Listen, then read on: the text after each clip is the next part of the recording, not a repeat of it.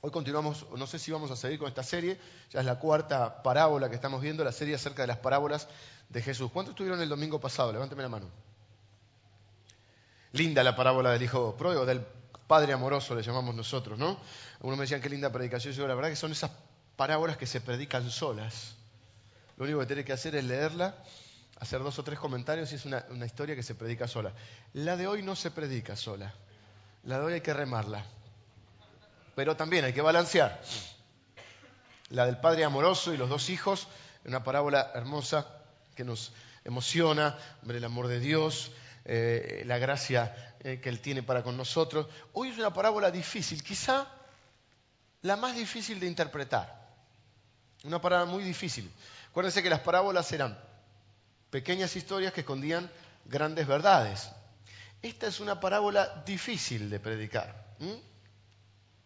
Es una parábola donde Jesús enseña a través de lo negativo. Se puede aprender de lo positivo y se puede aprender de lo negativo. Generalmente creemos que cuando hablamos siempre hablamos de, algo positivo, ponemos un ejemplo positivo, pero a veces a través de un ejemplo negativo se puede aprender algo positivo. Esta es una parábola difícil de interpretar, que si no la interpretamos bien nos puede confundir. Hace mucho que no, hablamos acerca de, de la administración, de la mayordomía, pues es una iglesia que está enseñada en esto, aunque es increíble como en uno o dos años va, este, se van sumando muchas personas, otros se van restando, pero en la cuenta vamos sumando, eh, y, quizá este, no me han oído hablar acerca de lo que creemos en cuanto a la administración de nuestro dinero. En la ofrenda no estamos enseñando ahora. Cuando uno considera que hace falta, lo hace. Cuando uno considera que la iglesia eh, está prendida, uno tiene que ir balanceando, como en la comida, tiene que ir balanceando para enseñar todo el consejo de Dios. Hoy, si bien voy a hablar acerca de la administración, no voy a hablar acerca de la ofrenda, sino que voy a hablar acerca de una palabra muy extraña, que es la del administrador astuto, llamada, o mayordomo astuto, o mayordomo infiel, depende cómo lo vean, depende la Recuerden que los títulos de las parábolas no los no estaban los originales, son puestos después. Por ejemplo, en esta dice la Reina Valera 60, que es la que mayormente eh, ustedes deben tener, dice parábola del mayordomo infiel. Si uno agarra, por ejemplo, la, la NBI va a decir del administrador astuto, creo. No, no, no la, tengo, no la, dejé en la oficina arriba, pero es decir, eh, es una parábola extraña porque es una parábola donde un tipo roba y Jesús lo elogia. Y dices, ¿cómo? Pero Jesús viene enseñando que no hay que robar. ¿Cómo elogia a este hombre? Entonces, es una parábola un poquito difícil de interpretar. Si no están de acuerdo con mi interpretación, no se preocupen. Quizás yo la semana que viene tampoco esté de acuerdo con mi propia interpretación. ¿eh? Pues es una parábola difícil. ¿A cuántos alguna vez lo han echado, los han despedido del trabajo? No levanten la mano. Pero muchos que, que alguna vez los han despedido del trabajo, se van a sentir o van a entender lo que sentía este hombre. Este hombre lo despiden del trabajo. ¿Mm? Mayordomo, la Biblia usa mucho la palabra de mayordomo. Nosotros mayordomo, a mí me da la idea, eh, lo que son más viejitos se van a acordar, de Alfred. Alfred, el mayordomo de Batman. Se uno se lo imagina con una especie de chalequito rayado, tipo medio así, cuellito tipo smoking, palomita, eh, quizá una servilletita acá, y decía, ¿llamaba usted? ¿Viste? Pero mayordomo era más que eso. Eh, es un administrador. En, inglés podrían, usan la palabra, eh, eh, incluso está en la Biblia, de, manager. Es, uno que maneja la riqueza, administra los bienes, el dinero, las cuentas de otro. Y entonces dice la historia que Jesús dijo a sus discípulos, ah, no dije dónde, Lucas capítulo 16. Estamos viendo las parábolas mayormente estoy tomando algunas de Lucas.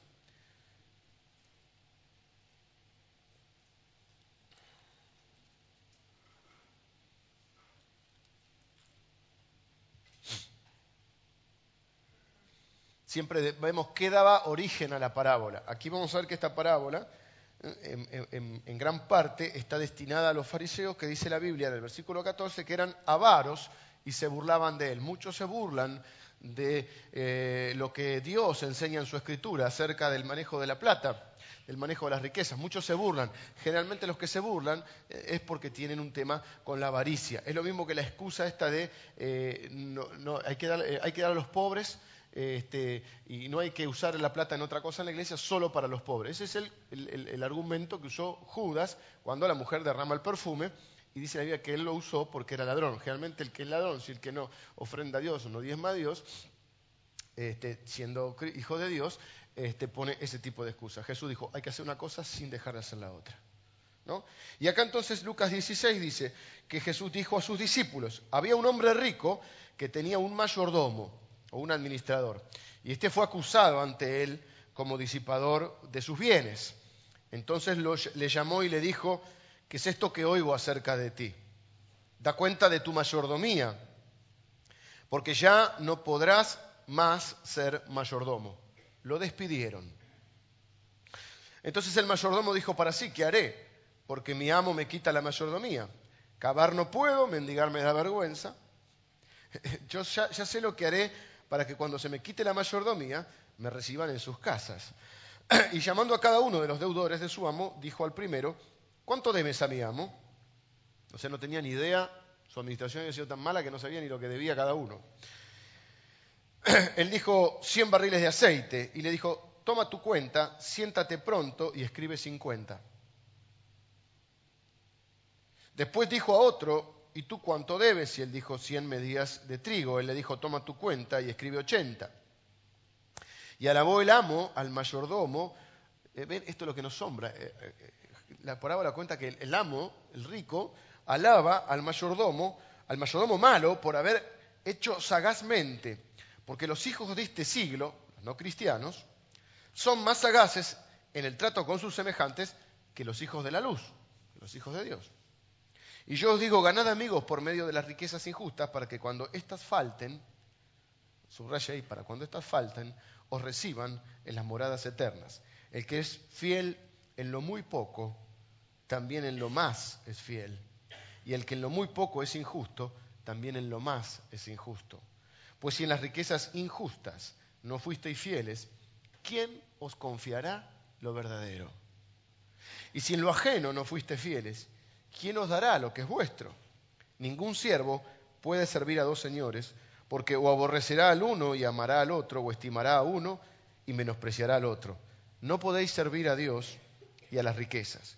Y oían también todas estas cosas los fariseos, que eran avaros, y se burlaban de él. Entonces les dijo, vosotros sois los que os justificáis a vosotros mismos delante de los hombres, mas Dios conoce vuestros corazones, porque lo que los hombres tienen por sublime delante de Dios es abominación.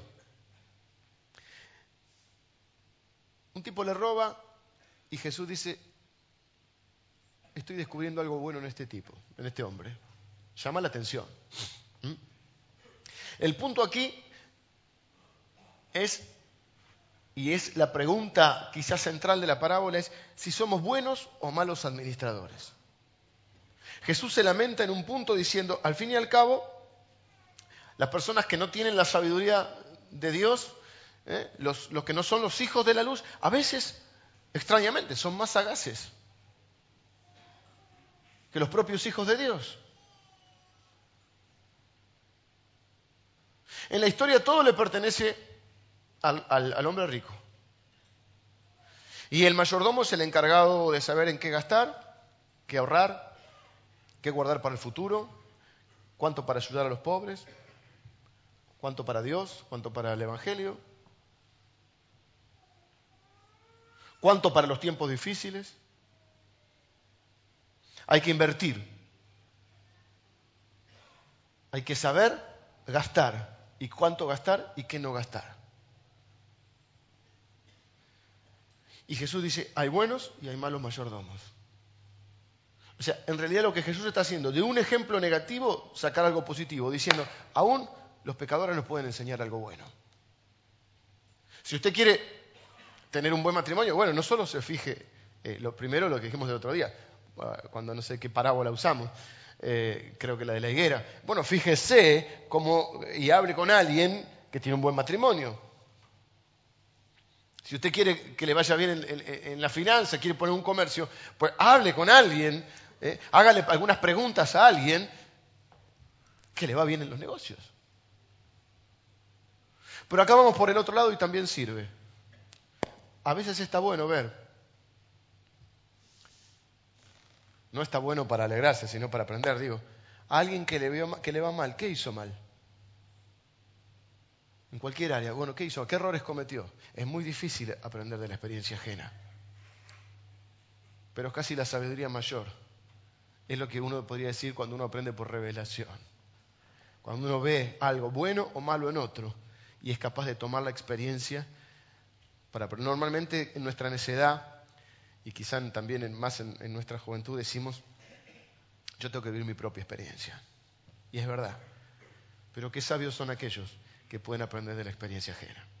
El otro decíamos que Mark Twain, un escritor, decía, a los 14 años mi padre no sabía nada, a los 21 me sorprendió cuánto había aprendido en 7 años mi padre. ¿Eh? ¿Cuántas veces la experiencia nos hace ver, luego de vivirla la propia, ¿no? Eh, pero nos hace ver cómo nos hubiese servido poder haber aprendido de la experiencia ajena.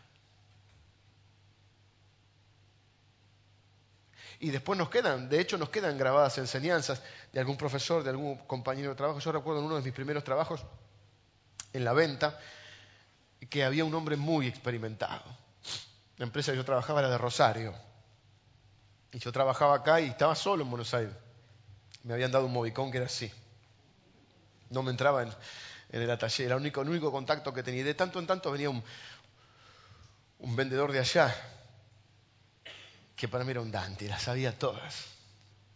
Y a mí me encanta, siempre me, fui muy curioso, siempre me gustó eh, eh, poder aprender, y era muy preguntón. Y entonces yo cuando podía lo cruzaba y lo, invitaba a tomar un café, me sentaba con él. Eh, y le sacaba charla, le sacaba tema. Y fui aprendiendo un montón de cosas. Mire una pavada que aprendí de él. Yo iba con mi, un Renault 4 tenía yo. Ni ustedes, algunos ni saben lo que era un Renault 4. Palanca acá. Tengo mucho tiempo para contarles, pero. El Renault 4 no tenía ventana, tenía una escotilla. En verano hacía 300 grados de calor en camino de cintura. Algún día le voy a contar, no, quiero contar tampoco, contar todas las, malas, algunas malas le cuento, pero todas las malas no voy a contar. Las cosas que hemos hecho con ese Renault 4 por la ciudad de Buenos Aires. Impresionante porque uno se desesperaba en algún momento. Una, una, una vez crucé la Plaza de Retiro por el medio la que tiene un, un reloj, que está el Sheraton. Pero en otros tiempos, hoy haces eso. Bueno, y. ¿Qué le iba a contar de este hombre? Ah, y yo nada, iba con la Filcar. ¿Se acuerdan de la guía Filcar? ¿Qué GPS? ¿Qué GPS? Si te estoy diciendo que el celular era así, esos grises. Cada por me perdí. Aparte tenía que ir Remedio de escalada, San Martín. Me decía, ¿cómo es esto? Bueno, y este hombre me dijo, mirá qué pavada, pero lo aprendí y todavía hasta el día de hoy lo uso y lo enseño. Y lo enseño, se enseña a mi mujer. Si estás perdido, seguí los coches. Eso fue una revelación para mí. Vos estás perdido, seguí los coches y salís a lo, a lo... ¿Lo usaste? Es tremendo ese. Vos estás perdido, seguí los coches. La mayoría... Una vez me pasó también en Uruguay, eh, que, que llegué a Colonia con el auto y tenía que ir para la playa, ¿no? Tenía que atravesar todo Montevideo. Y me enganché a seguir a uno, pero no era turista. Porque hay dos caminos, atravesás todo Montevideo o vas por la costa. Después ya aprendí. Pero primero, hasta que en un momento vi que los coches iban por un lado y el que yo estaba siguiendo no. Dije, este es uruguayo. Pero vos si estás perdido, te vas a acordar del pastor Leo, decir, seguí los coches. Esas calles que decís, ¿dónde estoy acá? Cuando veas que hay un poco de tránsito, vos seguís la fila. Esa te saca algún, algún acceso. Bueno, este hombre, me acuerdo todavía el apellido, lo querían llevar a Disney y decía, qué bien, Disney, a ver al pato Donald. Le hablaba todo así. Este, no sé qué tenía que ver con lo que estamos hablando. De, Pero de todo se puede aprender, aún de lo malo, no siempre por el lado positivo, a veces lo malo. ¿Qué errores cometió? Si pudiéramos saber la eh, capitalizar la experiencia, es lo mismo que leer un libro. En un libro estás capitalizando quizá la experiencia de un hombre que se tomó uno o dos años para escribir ese libro. A veces no, a veces es la experiencia recogida en diez años. Estaba leyendo el libro de un pastor que escribió hace poco, eh, salió un libro que dice que se tomó diez años, donde fue juntando experiencias y cosas. Decís, diez años de la experiencia de un hombre. ¿Cómo puedo ser tan necio o tan orgulloso de pensar que a mí nadie me puede enseñar nada? Bueno, en esta parábola vamos a ver, es difícil de explicar y tengo relativamente poco tiempo, así que vamos a tener que trabajar mucho y rápido. La Biblia nos enseña que Jesús, en el Antiguo Testamento había tres personas, tres clases de personas que eran ungidas, los reyes, los sacerdotes y los profetas. La Biblia nos enseña, y es nuestra teología, que Jesús cumplió las tres. Jesús fue rey, es rey, profeta y sacerdote. Quiere decir que cada enseñanza que él la podemos mirar a la luz de eso. De hecho, la Biblia dice que nosotros somos reyes y sacerdotes. Y en cuanto proclamamos la palabra de Dios, también somos profetas, porque profeta es hablar de parte de Dios, no tiene que ver con adivinar el futuro, como algunos piensan. Ah, dentro de la revelación que Dios puede darte, hay personas que pueden anticipar algún, son muy pocas, pero pueden anticipar algún este, evento futuro. Pero lo concreto es que la profecía es hablar de parte de Dios. Un profeta es alguien que habla de parte de Dios. No tiene por qué estar relacionado con eh, la predicción del futuro. ¿Está bien? Entonces, Dios, Jesucristo, nuestro modelo, rey, profeta y sacerdote. Nosotros, por lo tanto, como cristianos estamos llamados a madurar ¿eh? y, poder eh, ejercer a la luz de la palabra nuestra función de reyes, profetas y sacerdotes. Y vamos a mirar esta parábola o esta mayordomía desde esta perspectiva.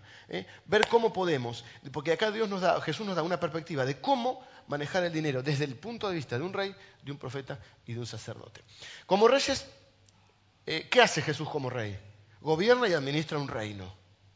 Por lo tanto, Él dice, en esta parábola, nos enseña que lo que nos tenemos que preguntar es si somos buenos o malos mayordomos, si somos mayordomos sagaces, astutos. Ah, sagaz y astuto no quiere decir ladrón ni ventajero, ¿eh? pero sí astuto. La Biblia dice que tenemos que ser sencillos como palamos, pero sagaces como qué? Como serpiente, eh, suena medio fuerte. No estamos diciendo eh, la viveza criolla, eh, ni, ni, ni, gloria a Dios porque estaba en necesidad, entonces esto valía 20 y se lo compré en 5, gloria a Dios. No, no, usted sacó ventaja de un necesitado, usted no es un sagaz y astuto, usted es... Usted no, porque usted no es así. Jesús como, como, como rey administra un reino. Como sacerdote nos ama nos perdona, nos acerca a Dios, nos consuela. Y como profeta nos proclama la verdad de Dios. Ahora acá nos vamos a ver la perspectiva de este Jesús, rey, sacerdote y profeta, en cuanto al dinero. En cuanto al dinero, como administradores de ese dinero, de eso que Dios nos ha dado, que sigue siendo de Él. O sea, mucha gente dice, bueno, por ejemplo, ustedes creen que el 90% es de Dios y el 10%, el diezmo, eh, perdón, el diezmo es de Dios y el 90% es tuyo. No es así. Es una enseñanza eh, que está un poquito equivocada lo, puntual, lo exacto. Yo entiendo lo que se quiere decir, pero no está mal dicho. No es el 10% es de Dios, nosotros creemos en el diezmo. El 10% es de Dios, el 90% es mío. No, no, el 100% es de Dios. ¿Está bien? El 10% no lo puedo tocar. No es para los pobres, no es para ayudar a mi vecino, no es para otra cosa. El 10% no lo puedo administrar el 90% sigue siendo de Dios. Pero ese sí yo soy el encargado de administrarlo. ¿Para qué Dios me lo deja administrar? Para que yo sea astuto y fiel. O sea que el diezmo no es. Con el 90% yo tengo que poder vivir, sostener a los míos, eh, planificar para mi futuro, eh, ayudar en lo que son el, avance del reino en cuanto a ofrendas y también ayudar a destinar una cantidad para los pobres. Es decir, yo todo, y si todo eso con el 90, sí, Dios lo ha, lo ha, eh, lo ha determinado de esa manera. ¿Se entiende? Si, si, yo quiero con el 10% hacer obra social, en realidad estoy siendo bueno con la plata de Dios, así cualquiera. ¿Está bien? Estamos respetando las creencias. Puede ser usted dice, yo no creo en eso, usted, no cree en el problema. Yo le cuento lo que nosotros creemos. Nosotros creemos que el 100% es de Dios. Todo es de Dios. Dice la Biblia que todo es de Él, por Él y para Él. Lo primero que uno va a decir, bueno, es que eso es del Antiguo Testamento, entonces está bien. Entonces, eliminemos el Antiguo Testamento, leamos nada más el Nuevo Testamento y listo. ¿eh? Entonces, ahora, nuestra creencia, por lo menos mi creencia, la de esta iglesia, que compartimos la mayoría, es que el 100% es Dios. Y lo que enseña esta parábola, todo es de Dios. El 100% es de Dios. El 10% directamente no lo puedo tocar. Y el 90% no puedo tocar quiere decir, por eso dice, traigan los diezmos al alfolí. Al pueblo le dice, ustedes me robaron. ¿Qué te robamos? En los diezmos y las ofrendas. Por eso están como están. Dice, yo voy a reprender por ustedes al devorador, lo voy a reprender yo, dice Dios. Algunos quieren reprender al diablo en la finanza. No, ahí no, el diablo no tiene que reprenderlo. Lo que tiene que reprender tengo que reprender es mi avaricia o mi falta de integridad de no cumplir con Dios. Dios dice, traigan los diezmos al alfolí y haya alimento en mi casa y probadme en esto. El único tema que Dios dice que lo prueben, probadme en esto si yo no abriré las ventanas de los cielos y derramaré bendición hasta que sobreabunde y reprenderé por vosotros al devorador. O sea que quien no está bien en la finanza, lo primero que tiene que ver, ¿estoy cumpliendo con Dios? ¿Estoy siendo íntegro con Dios? Porque por más que haga ayuno, reprenda, ¿eh? salte, cante y baile, si usted no está siendo íntegro con Dios, usted no va a tener por lo menos la bendición que viene de Dios. Va a tener bendición, pero no va a tener la abundancia que viene de Dios. ¿está bien? Entonces, el diezmo va al alfolí. Y si después el, si el pastor hace lo que... Trata de ponerlo en, en un lugar donde sepa que es buen terreno.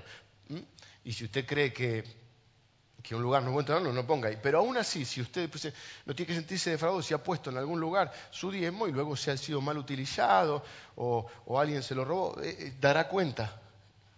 Pero usted delante de Dios está bien. Después está lo que son las ofrendas, las ayudas a los pobres, el bienestar de su familia, la inversión en el futuro, el pagar sus impuestos, eh, el vivir lo mejor que pueda, no hay problema con eso, con el 90%. ¿Se entiende? Bueno, como, entonces, como, como, reyes nosotros, ¿qué tenemos que aprender? Que tenemos que ser administradores sagaces, astutos. Jesús se lamenta que dice, en, esta, en, este, en este, mundo hay gente que, que, es más astuta. A los cristianos muchas veces no nos gusta, por ejemplo, eh, no nos gustan los contratos, no nos gustan los contadores, no nos gustan los abogados, acá sí nos gustan.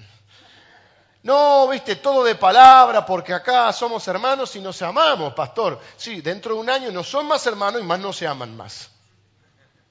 Entonces, ser sagaz es ser. ¿Cuántas veces yo he visto amistades rotas por el dinero, familias perjudicadas por esto, eh, iglesias sumidas en una controversia acerca del dinero por no estar las cosas claras, por no estar los papeles que corresponden, por las famosas, permítame si, si usted lo tiene no está mal, pero bien, dice, sociedad de hecho. No nos gusta saber que es una sociedad de responsabilidad limitada, no nos gusta saber lo que es un fideicomiso, a mí la letra pequeña no me gusta, a nosotros son, son mis palabras, sí, tu palabra muy bien, pero quizá la palabra de nosotros no. Las cuentas claras, dice el dicho, conservan la amistad. Entonces, ah, como yo digo, hacen negocios sin consultar a, al pastor, lo cual no tienen por qué consultar, pero entonces después no vengan a traer el problema y a tratar de que el pastor coaccione a una de las partes. Y después se enojan con uno. Ahora se resulta que soy culpable yo. Hiciste el negocio vos con él. Ahora, eh, cuando Jesús vino y le dice, dile a mi hermano que parta la herencia conmigo. Jesús dijo, ¿quién me puso a mí como juez y partidor? Problema ustedes, muchachos. Por eso yo siempre digo que aquí no está autorizado nadie a prestarle plata a nadie. Si lo quiere hacer, lo puede hacer, no, estamos, no está prohibido. Pero yo no soy garante. Porque hacen negocio. No que te vendo un auto, que te vendo la casa, que te dé esto, que ponemos un negocio. Después, cuando hay problemas, resulta que el pastor tiene que salir a solucionar el problema. Y de una parte a la otra quieren coaccionar, en realidad quieren que dile a mi hermano que parta la herencia conmigo. ¿Se entiende? Entonces, si van a hacer algo, háganlo lo más transparente posible. Porque hoy, pero pastor, como si nosotros somos cristianos, somos hijos de Dios, nos amamos. Dentro de un año no se aman más. Yo he visto familias pelear por el dinero. La Biblia dice que, mm, que el dinero no es malo. Eh, amor, de, eh, raíz de todos los males es el amor al dinero. No el dinero, el dinero es una herramienta maravillosa, pero es un Dios horrible. Y ahora vamos a ver eso. He visto familias dividirse por una herencia. Y ser un mayordomo, mire lo que noté acá, ser un mayordomo astuto es tan santo como un guerrero de oración, como ser un guerrero de oración. Es la misma mayordomía, pero en otro aspecto de tu vida. No, de esto no hablemos. Ah, durante años me creí yo, no, no, en la iglesia no se habla de no, porque la plata no es, no es algo. Jesús, el 25% de las enseñanzas de Jesús fueron con respecto al dinero. No nos gusta hablar de esto, nos incomoda, pero Jesús no dijo que el amor a Dios competía con el amor a otra cosa. El amor a Dios compite con el amor al dinero. Y me dijo hace poco alguien que no es creyente, pero que tiene muchos años recorrido y está siempre en el ámbito de los negocios, me dijo, mira, a la gente, y dijo una frase muy conocida, lo que todo, lo que mayormente lo mueve es la plata. Y los que tienen unos cuantos años recorridos. Yo tenía un amigo que tenía mucho dinero, trabajamos muchos años juntos. Hicimos plata juntos.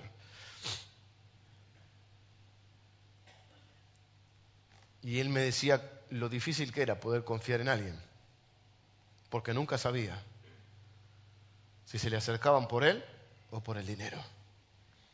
Aún en las relaciones afectivas, no lo sabía.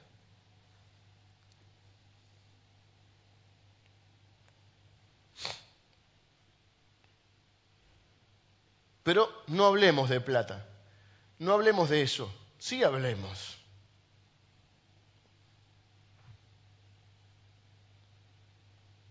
A veces, padre de familia, hay una, Biblia, a un rey se le dijo, ordena tus cuentas, eh, ordena tu casa, que mañana vas a, que en estos días vas a morir. Yo he hablado de esto. A veces no hablemos de eso, no, no hablemos de la muerte, no, no hablemos. No hablemos de tener un seguro de vida para la familia, no hablemos de esas cosas. No, déjate hinchar, che, no te vas a morir. Cuando a veces el padre de familia quiere decir, mirá, en tal lado está esta plata, en tal lado está esto. No, no, no, te hace... ¿Cómo que no? Sí, hablemos. En mi familia lo hemos instalado muy claramente. Mis papás son grandes y yo sé dónde está todo y, todas las cuentas. Y, bueno, bueno, gran parte ya me toca administrarlo a mí porque soy más grande, pero mi, esposa tiene que saber dónde está la plata también. Mañana me pasa algo, no sabe. ¿O no lo ha visto eso usted?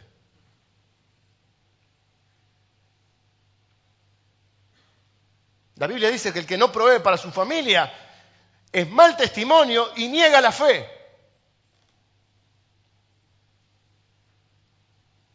Y hay mujeres que no saben ni, lo que el esposo tiene, ni si tiene una cuenta del banco, no, después se muere y queda ahí.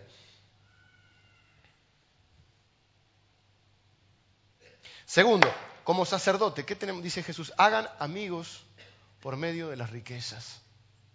Nosotros creemos que el evangelismo, por ejemplo, es ir, golpear a la puerta y decirle, te vas al infierno. El Armagedón. Jesús dice, hagan amigos por medio de esas amistades eternas, háganlas por medio de las riquezas. Él está enseñando que muchas veces las amistades se, se, forman a través de la generosidad. ¿Ustedes vieron mucha gente generosa sola? ¿Quién está solo? ¿Quién muere solo? El avaro. Hay tipos que son tan avaros que, vieron que han leído seguramente alguna historia, que van en un auto todo destartalado, eh, medio, medio mal vestido, este, y de golpe se mueve, una casa media venía abajo, se muere y aparece que tenía dos millones de dólares. ¿Usted vieron mucha gente generosa sola?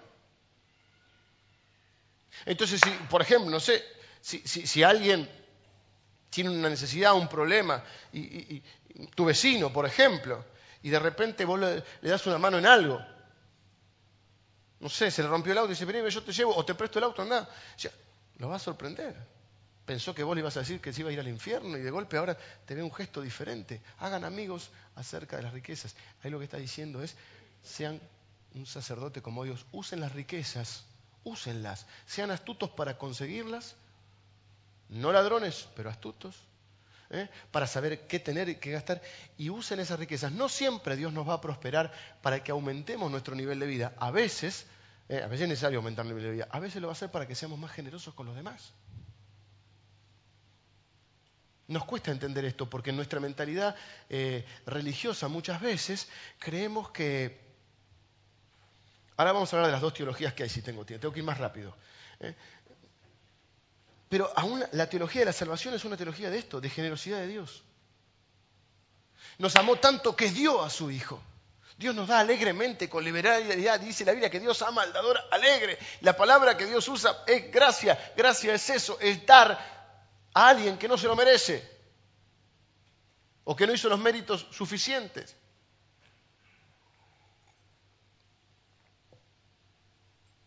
Generalmente los no cristianos creen nosotros los cristianos somos todos deshonestos que queremos la plata de la gente. Qué bueno puedes cambiar esa imagen viendo que somos generosos, que nos importa la sociedad, como iglesia lo hacemos, que tratamos de proveer para los necesitados, y eso es parte. No siempre la prosperidad es para que vos solamente vivas mejor, es para que aumentes tu generosidad.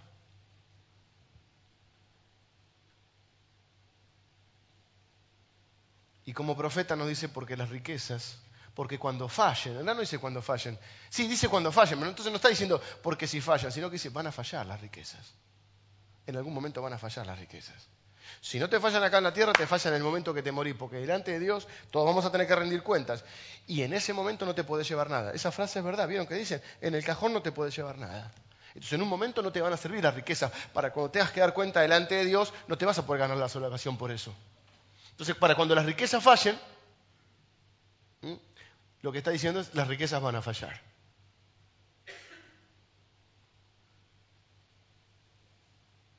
Y Jesús establece un parámetro, así como el auto tiene, lo, vieron los, eh, el indicador de velocidad, de temperatura. Jesús dice que el indicador eh, de cómo está nuestro corazón es el dinero, o cómo manejamos el dinero.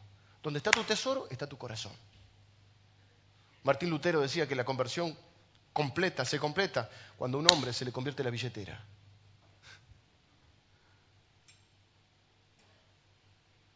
Y Jesús termina diciendo, no se puede servir a dos señores. No podemos servir a Dios y a las riquezas. ¿Mm? Cuando la palabra usa servir, usa la palabra adoración. No se puede tener dos dioses, no se puede adorar a Dios y a las riquezas. Mire, las riquezas son una herramienta maravillosa, pero son un Dios horrible.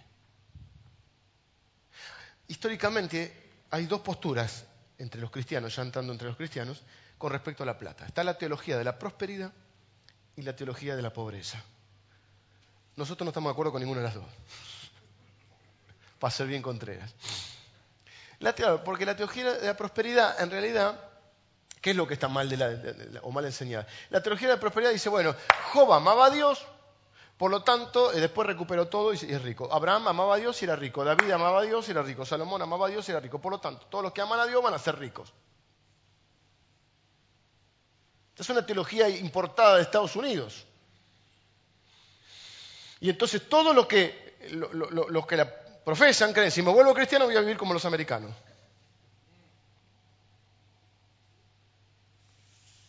Y la exportamos de Estados Unidos, o la importamos de Estados Unidos, y le agregamos el mal gusto latinoamericano, la ostentación. Porque el americano no es tan ostentoso, es la ostentación. Entonces aquí con unos anillos así, bueno, ustedes saben todo lo que es la teología de la prosperidad. Que en la teología de la prosperidad en realidad lo que está mal es que tiene, dice, Jesús dijo, presten atención acá, no se puede servir a dos señores, ¿no? O amar a uno o menospreciar al otro. No se puede servir a Dios y a Mamón, dice, Jesús. Mamón es el Dios del, dinero, de la riqueza. Entonces,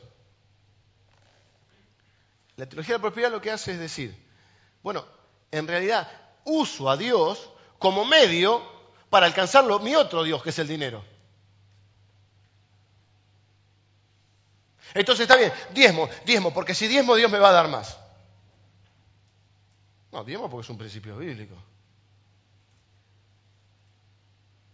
Ofrendo para que si ofrendo, entonces si pongo diez, Dios me va a dar cien. No, no, ofrendo porque amo a Dios, amo su reino y porque como mayordomo lo que necesito este, hacer es ser fiel a Dios. Y parte de esa administración fiel es que el reino de Dios avance. No para que me dé más. La teología de la propiedad no es una teología de amar a Dios, sino es una teología de usar a Dios para alcanzar otras cosas. Y eso que yo creo que Dios nos prospera, ¿eh? Y yo creo en los principios bíblicos. Lo que no creo es en esta estafa de trance con Dios. de, de usar a Dios. Por otro lado está la teología de la pobreza, que dice, bueno, la raíz de todos los males es el amor al dinero, que eso es verdad. Entonces el dinero es malo. Entonces no podemos aprender a ganar dinero, no sabemos cómo administrar, no tenemos idea de lo que es, una letra chiquita en un contrato y por eso la mayor parte de, de la cristiandad ha vivido siempre siendo muy pobre, muy humilde. No estudies, no te prepares, son las cosas del mundo. ¿Mm? No, no, no, no, no, no, no te dediques mucho al trabajo porque eh, nosotros con la plata no queremos saber nada. Los dos están equivocados porque los dos utilizan. Entonces, la, pobreza es: si más pobre sos, más cerca estás de Dios. Los otros dicen: si más rico sos, más cerca estás de Dios. Más próspero sos porque Dios tenés el favor de Dios. De hecho, Job es un libro escrito en contra de la prosperidad, porque los judíos creían: si, estás, si, si estás pobre, no tenés el favor de Dios. Entonces, lo que viene a enseñar es, mira, no se trata de sos pobre o rico. No estás más cerca de Dios porque seas pobre o porque seas rico. Estás más cerca de Dios por Cristo. Cristo te acerca a Dios. Las dos están equivocadas porque las dos creen que hay un medio de, acercarse a Dios a través de las riquezas, teniendo más o teniendo menos. Tienen que tener cuidado porque está influyéndose mucho con esto de la teología de la prosperidad. Y yo creo en un Dios próspero. Antiguamente fue más la teoría de la pobreza, ahora está más la de la prosperidad porque vivimos, porque está influenciada por el mundo en que vivimos. Y ante el mundo que vivíamos, la, pobreza era un virtuosismo. Hoy por hoy, el éxito, los parámetros de éxito son otros. Entonces hoy, este, la iglesia está influida por eso. Yo creo que Dios nos prospera, nos bendice, que quien, quien, quien, quien aplica los principios de Dios le va bien, aunque tenga que pasar por ciertas necesidades. No todos van a ser ricos, no todos tienen las mismas oportunidades, no todos van a tener el mismo nivel de vida. Eso es así. La igualdad no existe en ningún lado. Pero Dios dice que da pan al que come y semilla al que siembra. Ahora, todo lo otro de que para alcanzar, o sea, Dios ya no se transforma en un fin, sino que es un medio para alcanzar el fin. ¿Cuál es? El Dios dinero. Entonces, sacuda la llave de su auto, eh, eh, todo eso que usted escuchó, pacte, llame ya, Jesucristo llame ya, y viene de libre en moto te trae la bendición. estás enfermo, pacte por su hijo. Pacte, usted sabe lo que es, ¿no?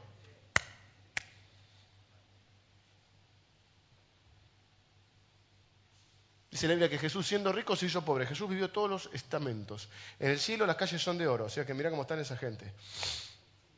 Mira cómo está ese barrio, ese condominio. Es bastante llamativo. Vivimos en un mundo donde los pobres culpan a los ricos y los ricos culpan a los pobres. Claro, los pobres dicen la culpa de los ricos, de los políticos que se la roban, de los ricos ambiciosos eh, que explotan a la gente. De hecho, está la historia del capitalismo y la teoría del, comunismo.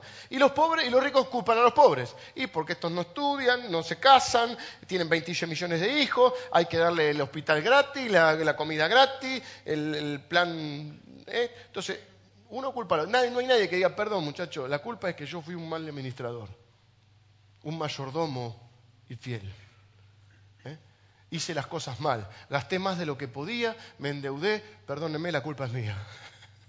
Usted vio que hay eso. No, no, el rico culpa al pobre, el, culpa, el, pobre culpa. Tengo que terminar, pero le quiero hacer algunas preguntas para que usted se las quede pensando, para ver si servimos a Dios o al dinero. Todos vamos a decir, a Dios. Bueno, vamos a contestarnos estas preguntas a ver qué pasa. ¿Mm? Primera pregunta, ¿a quién te comparas económicamente? Yo creo que ¿A quién te comparas económicamente? Porque creo que detrás del de, dinero es un Dios superficial, no es el, Dios, hay un Dios más profundo. Es decir, el dinero nos va a permitir conseguir algo. No tengo tiempo de desarrollar esto, pero para que usted lo entienda. A veces nuestro dinero, nuestro Dios, por ejemplo, es la comodidad. No queremos tener problemas, no queremos que nadie nos moleste, queremos vivir tranquilo. Entonces, en realidad nuestro, nuestro Dios no es el dinero, es la comodidad pensamos que el dinero nos va a ayudar, es el Dios más profundo. Otros es la seguridad. Y si, me desheredan, si me enfermo, si pierdo el trabajo, eh, eh, eh, yo lo que necesito es seguridad. Entonces en realidad no es el dinero, es la seguridad que me, brinda el dinero. Para otros es la belleza.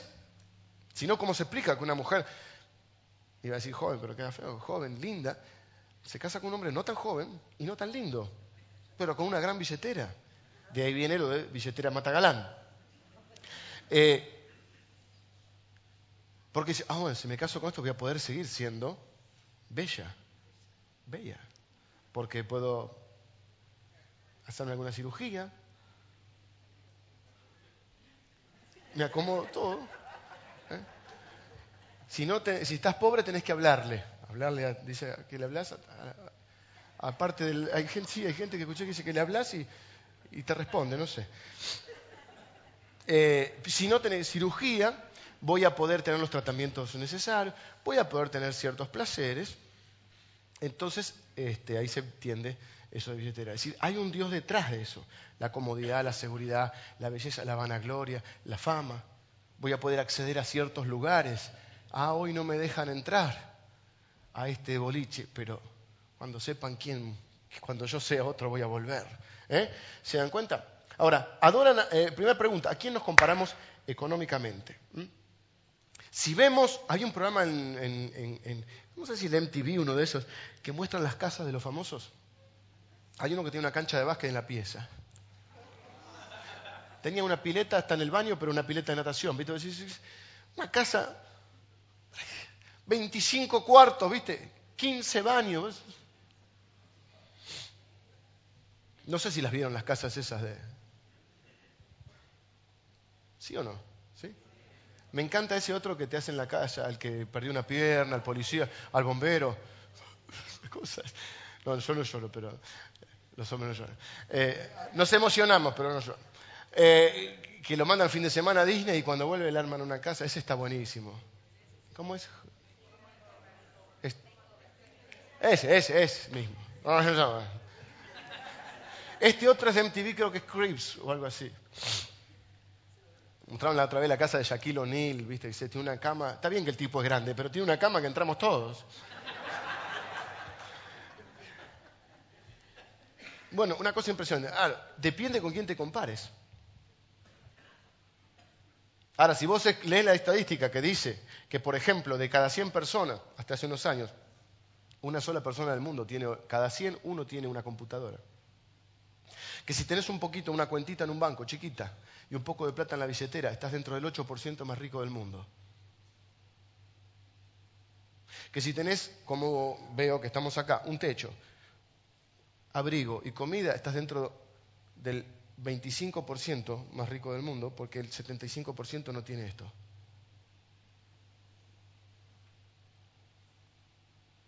Porque más de 2.000 millones de personas no saben leer.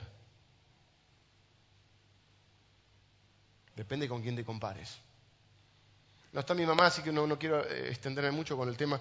Iba a contar algo familiar, pero lo voy a hacer muy por encima, porque no le pedí autorización. Depende con quién te compares. Está bueno a veces ver la historia familiar. Muchos de los que estamos acá somos hijos de inmigrantes, mi mamá es española. Muchos de nosotros estamos a una generación o dos de gente que ha pasado hambre. Mi bisabuelo era un tipo de mucha plata. Era el presidente de Ford en España y Portugal.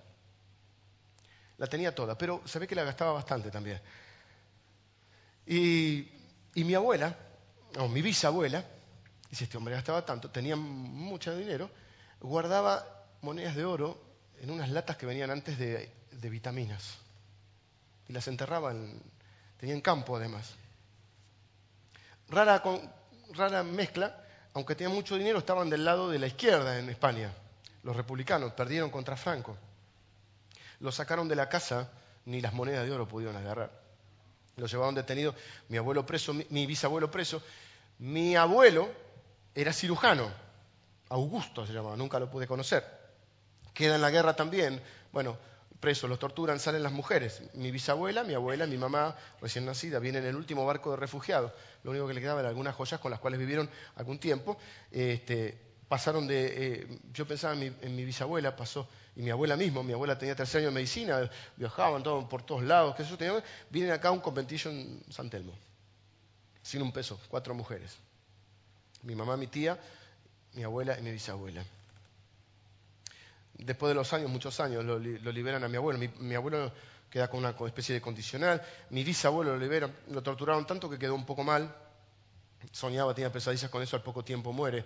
Depende con quién te compares para saber donde estás. El problema es con quién nos comparamos a veces. Si me comparo con ellos, creo que estoy a dos generaciones o a una de una generación que ha pasado hambre. Mi abuelo, por el otro lado, un hombre de campo, a los seis años nos mandaron a otro campo a trabajar. Nunca tuvo auto, nunca tuvo nada. Este, estoy a una generación y media. Y así muchos de ustedes, incluso algunos de ustedes, no le han pasado bien, pero ven que sus hijos ya están mejor. Porque todos venimos de inmigrantes, la mayoría, y sabemos de lo que hablamos, corridos por el hambre en la guerra. ¿Con quién te comparás? Si te comparás con Shaquille O'Neal, vas a decir, ah, cuando la Biblia habla de los pobres, habla de mí. si te comparás, o si me comparo con mi abuelo o mi bisabuelo, voy a decir, cuando habla de los pobres, habla de ellos.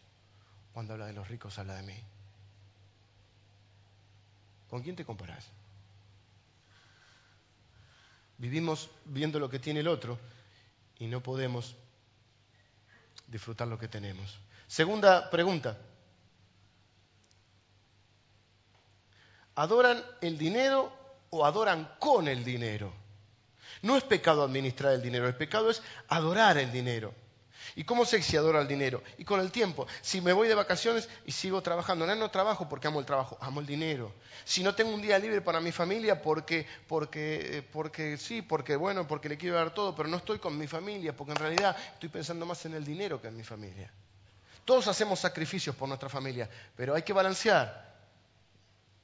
Algunos se llevan trabajo a las vacaciones, algunos no tienen un día libre, algunos solo hablan de dinero. Tercera pregunta, tengo que terminar. ¿Cuáles ídolos profundos están de estar el dinero? Dijimos la posición social económica, la comodidad, eh, la seguridad, la fama, la belleza. ¿Cuál es lo que realmente te mueve? Porque el dinero es un medio a su vez para otro Dios más profundo. ¿Qué te define como persona? ¿Mm? ¿Por lo que tenés o consumís? No está mal ah, tener un buen auto, a mí, me encantan los autos. Eh, o, tener este, o vestirse bien. El problema es cuando yo creo que eso me va a dar la identidad. Cuando yo creo que voy a ser alguien mejor por el reloj que tengo o porque tengo calzoncillos de marca. Espero no te los vea mucha gente. Quién soy está determinado, mi identidad está determinada en lo que Dios hizo por mí, en lo que Él hizo por mí, y usted es más que lo que viste, usted es más que lo que come, usted es más que el auto que maneja y usted es más que la casa que tiene. Última pregunta, vengan los músicos. Si Jesús le diera un presupuesto, escuche esta. Esta es de escuela dominical, pero te mata. Si Jesús te hiciera el presupuesto, ¿sería distinto al que tenés ahora? Preste atención acá, viene la luz o la oscuridad. Si Jesús te hiciera el presupuesto, ¿sería distinto al que tenés ahora? Y yo pensé y dije, el mío sí. Ahora usted puede decir, ah, el pastor es pecador, ambicioso, o puede pensar en su presupuesto. Y deje que yo me arregle con Dios y usted arregle con Dios. Pero yo le pregunto nuevamente, ¿eh? si Jesús hiciera mi presupuesto, ¿sería igual al que yo tengo? ¿Me entiende lo que le estoy preguntando? ¿O se entiende lo que estoy diciendo? Yo no soy mucho de hacer presupuestos, pero si uno hiciera, dijera, bueno, esto lo gasto en esto, en esto, en esto si él mirara mi, vamos a ponerlo así, mi planilla de gastos, y él me sugiriera una, ¿sería igual a esa? Quiero ser claro con esto. Estaría aprobado mi presupuesto por Dios. Ya no vamos a que esté aprobado, vamos más todavía. Si Él me diera uno, estaría repartido ese 90% doy por sentado que entendimos lo que es el diezmo, si somos cristianos. Eh, si ese 90% fuera administrado por Jesús, Él me diera el presupuesto, si Él fuera el mayordomo, sería como el que yo tengo ahora. Y yo dije, tengo que hacer algunos ajustes. Dame un tiempo. Todos vamos a rendir cuenta. Dame un tiempo. Quizá hay gastos que no habría y había otras inversiones que sí existirían. No hay problema con vivir bien. Yo creo que tenemos un Dios que nos prospera, que honra a los que le honran, que sueña con lo mejor para nosotros. Pero Dios no es un medio para el hedonismo, para que nosotros, no es un medio para conseguir salud, dinero y amor. El Evangelio se está corriendo para algunos y Cristo deja de ser el centro, para el hombre transformarse en el centro. Entonces me acerco a Dios a un diezmo o ofrenda para que Dios me dé.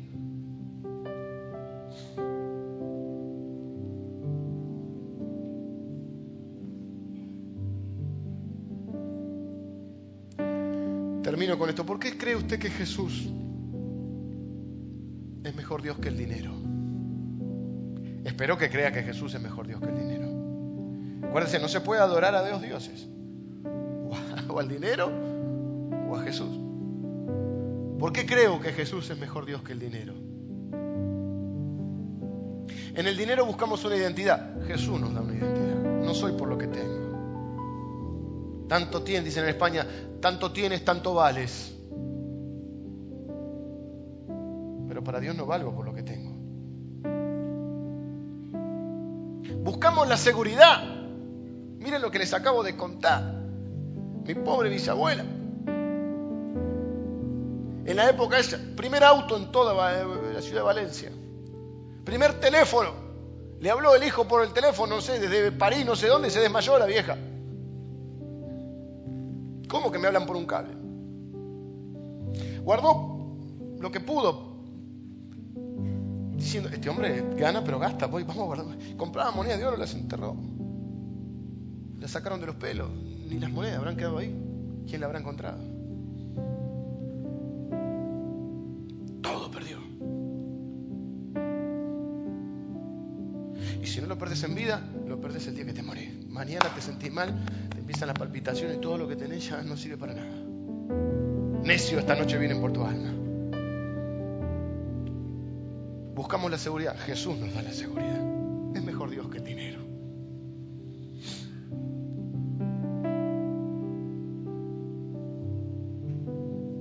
Algunos desean la comodidad, la consolación. Jesús es el único que puede confortarnos, consolarnos. Jesús es un mejor Dios que el dinero. Es un Dios que da, pero que no toma nada para sí. Es generoso, no es tacaño. Paga nuestra deuda. Dice la Biblia que Jesús, siendo rico, se hizo pobre para que con su pobreza fuésemos nosotros enriquecidos. Fue, vino a la tierra, dio su vida en la cruz, murió, resucitó, presentó el sacrificio delante del Padre. Eso es la gracia, eso es lo que da Dios. De tal manera amó Dios al mundo que dio a su único Hijo. Dios no es un Dios tacaño, avaro, miserable.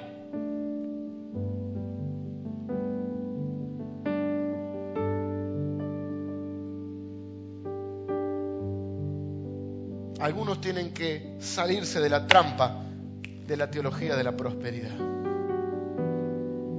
La religión no es un método más para hacerse rico. Eso es una estafa. Otros tienen que salirse de la, de la, de la teología de la pobreza. Más pobre, más cerca estoy de Dios. No hablemos de dinero. Criticamos al que tiene dinero. No, la, la, la parábola lo que me está enseñando es que tengo que ser un mayordomo astuto y fiel. Cuando tengo y cuando no tengo. Pablo dice, he aprendido a contentarme cualquiera sea mi situación. Sé tener y sé padecer cuando no tengo.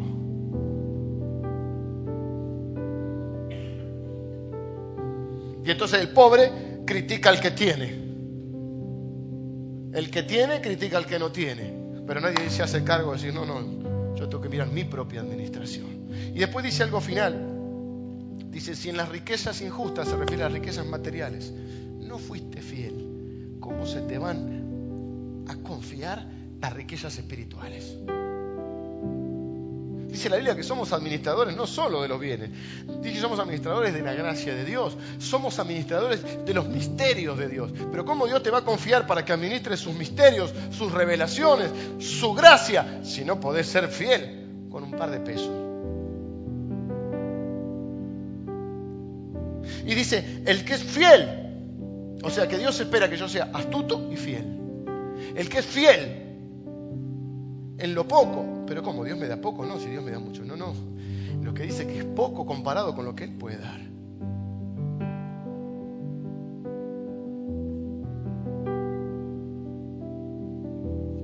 Creo que aquí es un momento de examinarnos cada uno. Como digo yo, corremos el riesgo cuando yo enseño las parábolas, corremos el riesgo de que uno diga, qué bien le hubiese venido esta prédica al otro. Lástima que no vino Carlito, che, es un avaro. Lástima que no vino el otro que va a esa iglesia ahí donde lo curran con el... No importa el otro, ya Dios le va a iluminar, importamos nosotros.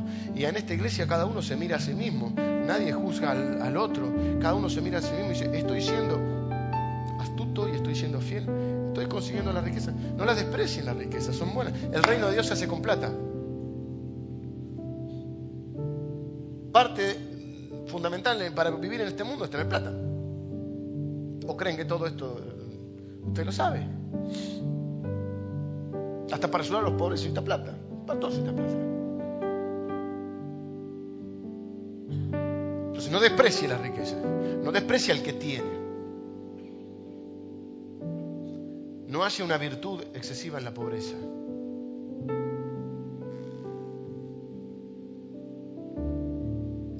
Y si tiene, no desprecie al que no tiene. No quiere decir que sea falta de fe. Quiere decir que cada uno a Dios le da lo que puede administrar. No es mejor el rico ni el pobre, es mejor el que es astuto y fiel. El que puede proveer para los suyos. La Biblia dice que el hombre justo provee para los hijos y para los hijos de los hijos, para los nietos. Tenga un plan, tenga un presupuesto. Es que no me gustan las cuentas y no le gustan las cuentas, por eso van, mal, para atrás las cuentas. Sea astuto. Hay muchas parábolas que enseñan de que cómo Dios nos, nos manda a multiplicar lo que nos da. Pero sea fiel. Si no se te puede confiar lo material, ¿cómo Dios te va a confiar los misterios, la gracia, las cosas espirituales, de las cuales también dice la Biblia que somos administradores? Pero el que no es fiel en esto, ¿cómo va a ser fiel en lo me llama mucho la atención que 25% de las enseñanzas de Jesús sean acerca del dinero. Habló mucho acerca del dinero, habló claro acerca del dinero, habló eh, francamente acerca del dinero.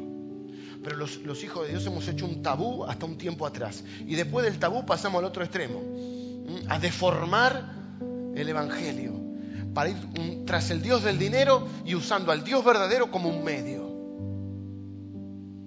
Hemos importado esa teología de, Estados Unidos y creemos que vamos a vivir como viven los americanos. Claro, 6%, no, eh, el 6% de la riqueza mundial, de los más ricos del mundo, eh, es, es, es, el 6%, ese 6% son americanos. Bueno, antes de la crisis, son estadísticas viejas. Entonces algunos acá se tienen que arrepentir de la avaricia. Porque por ahí Dios te da más, pero no te da para que aumentes tu nivel de vida. Te da para que seas más generoso. Que seas un buen rey, pero seas un buen sacerdote. Que seas un buen rey, un buen sacerdote y un buen profeta que anuncie la verdad de Dios. Como rey,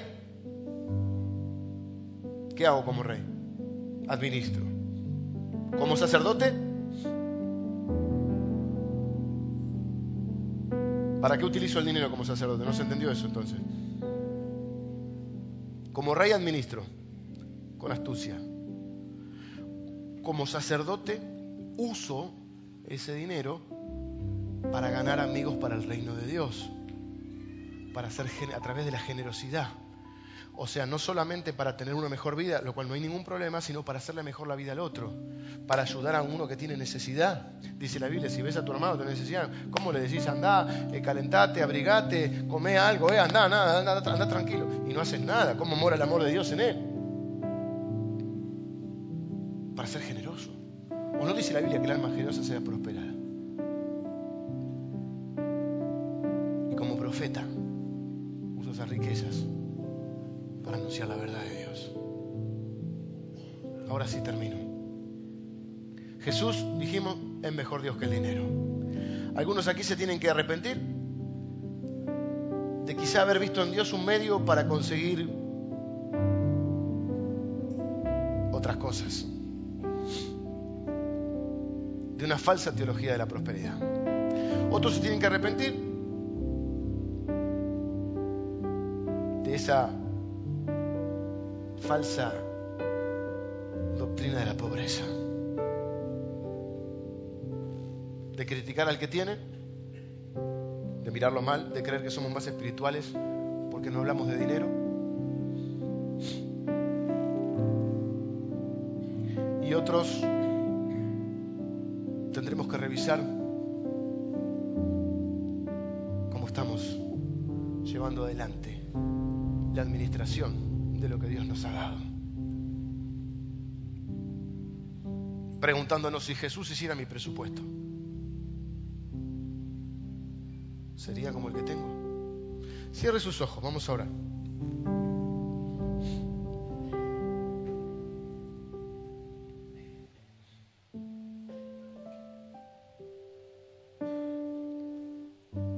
Señor, yo en esta mañana te pido por, por mi vida, por la de mis hermanos. Señor, para que tú nos capacites, nos des sabiduría. Señor, que seamos hallados fieles. Que podamos ser más astutos, Señor, y que podamos enseñarle a nuestros hijos a ganar su dinero que le podemos enseñar a los hijos y a los hijos de nuestros hijos. A ser sagaces, astutos, Fieles a ti, Señor. Señor, que cada uno de nosotros pueda ser un hijo, un hijo tuyo, Señor, íntegro. Íntegro con nuestro dinero, Señor. Sagaces, astutos, pero íntegros, Señor. Señor, que que no utilicemos las estrategias que usa la gente que no te conoce. Señor, que usemos tu sabiduría. Señor, que podamos ejercer con nuestro dinero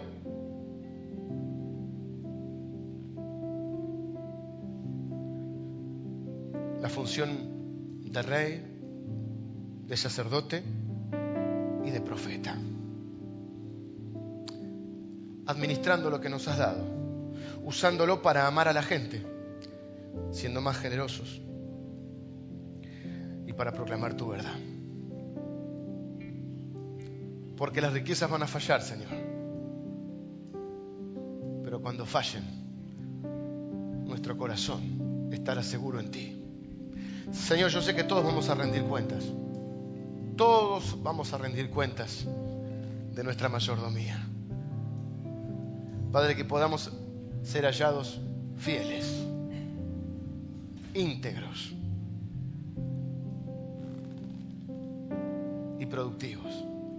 Señor, aquí hay algunos que nos arrepentimos de, la, de la falsa prosperidad, otros nos arrepentimos de la, de la falsa teología de la pobreza. Señor, otros queremos rever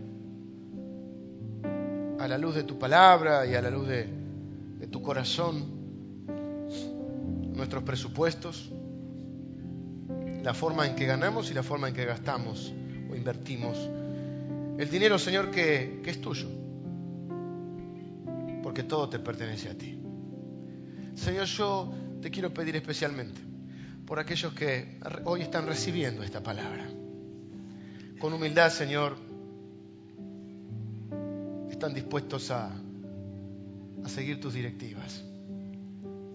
Con humildad están dispuestos y con docilidad a recibir tus enseñanzas sobre este tema también. Porque tú también eres Dios sobre el dinero. Señor, no queremos adorar al dinero, queremos adorarte con el dinero.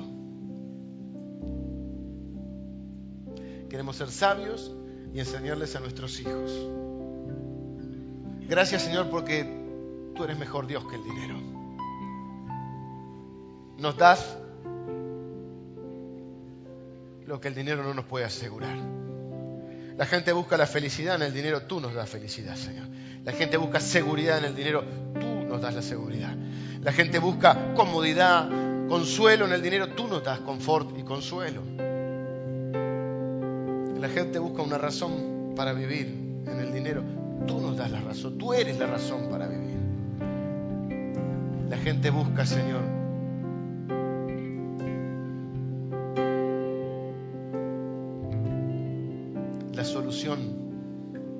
para su vida en el dinero. Busca la felicidad. Pero solo tú lo puedes dar. La gente busca su identidad en el dinero. Pero tú nos enseñaste que no somos lo que vestimos, somos más que lo que vestimos. No somos el auto que manejamos, somos más que eso. No somos ni siquiera la casa que tenemos, somos más que eso. Somos tus hijos. Padre, que acá haya mucha gente fiel y astuta, Señor. Padre, fiel en las riquezas materiales, para que tú nos puedas confiar las riquezas espirituales. Yo oro en el nombre de Jesús y bendigo a cada persona que recibe esta palabra. En el nombre de Jesús. Amén.